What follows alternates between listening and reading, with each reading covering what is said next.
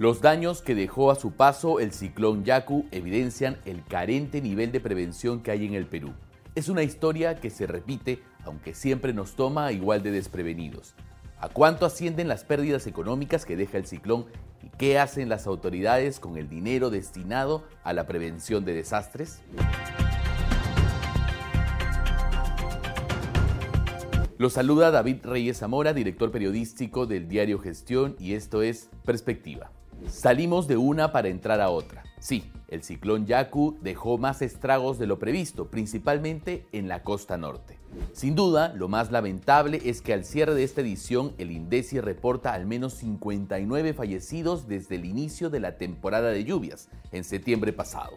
En términos económicos, además, la semana pasada Gestión dio a conocer que el ciclón Yaku ya le cuesta 13 mil millones de soles al norte del país, según una estimación conservadora de Credit Corp Capital. La cifra, ojo, solo considera a las regiones de Piura, Lambayeque y Tumbes, que contribuyen en 7% al PBI nacional aproximadamente.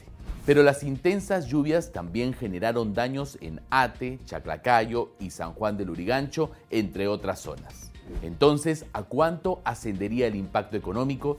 Si no hay respuesta adecuada a la emergencia por parte del gobierno, podríamos igualar las pérdidas generadas por el niño costero en el 2017, que de acuerdo al MEF ascendieron a 20 mil millones de soles.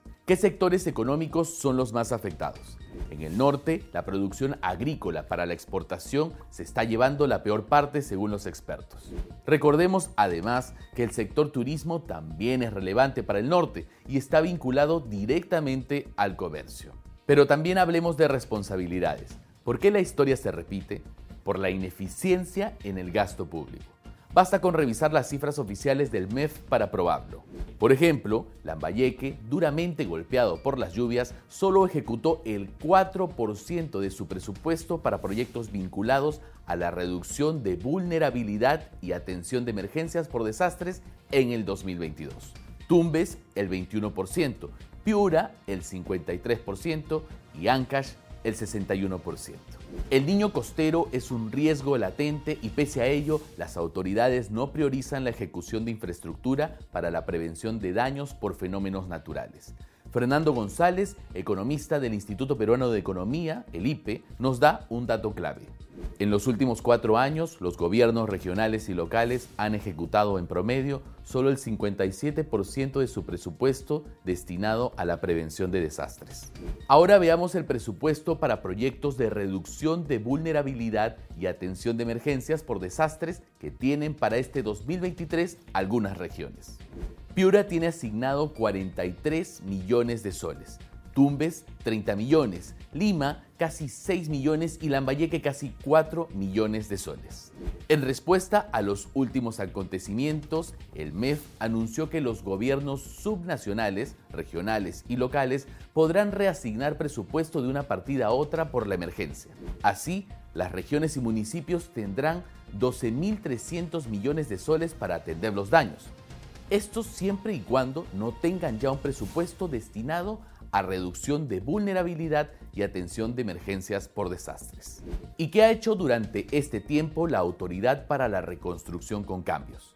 Recordemos que su creación en el 2017 tuvo la finalidad de reconstruir los daños ocasionados por el niño de ese año, pero también de montar infraestructura para prevenir futuros desastres.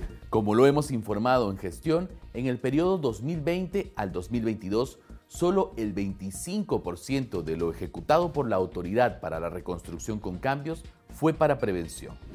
El problema es que hasta el 2019 la Autoridad para la Reconstrucción con Cambios tuvo un rol meramente financiador y transfería recursos a los ministerios y gobiernos subnacionales para que hagan las obras. Desde su concepción ya había un error, porque no necesariamente hay capacidad de ejecución en los gobiernos regionales ni municipales.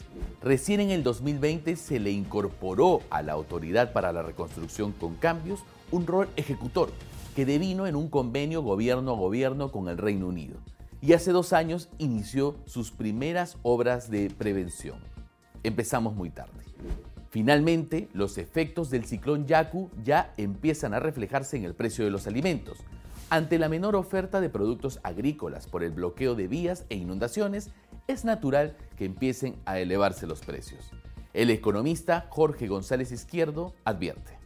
Debido a los impactos que tiene el clima en la provisión de productos agrarios, se viene un incremento de precios que puede tener efectos en la inflación de marzo e inclusive de abril.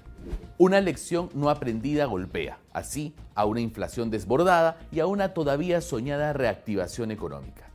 Esto ha sido todo por hoy. Nos vemos la siguiente semana en perspectiva. Hasta la próxima.